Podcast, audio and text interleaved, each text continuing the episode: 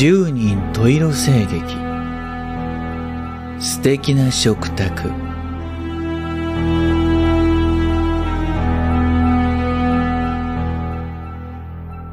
私は夫を憎んでいる。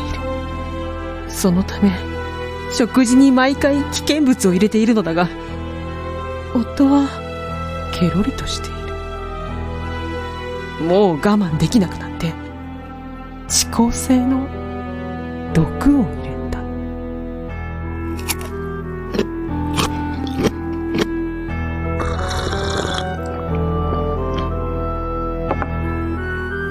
口にする夫食べちゃったの笑いをこらえながら言う